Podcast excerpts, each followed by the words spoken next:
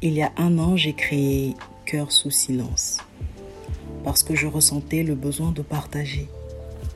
Pas de partager ma vie, mais de partager mes écrits. Partager des émotions.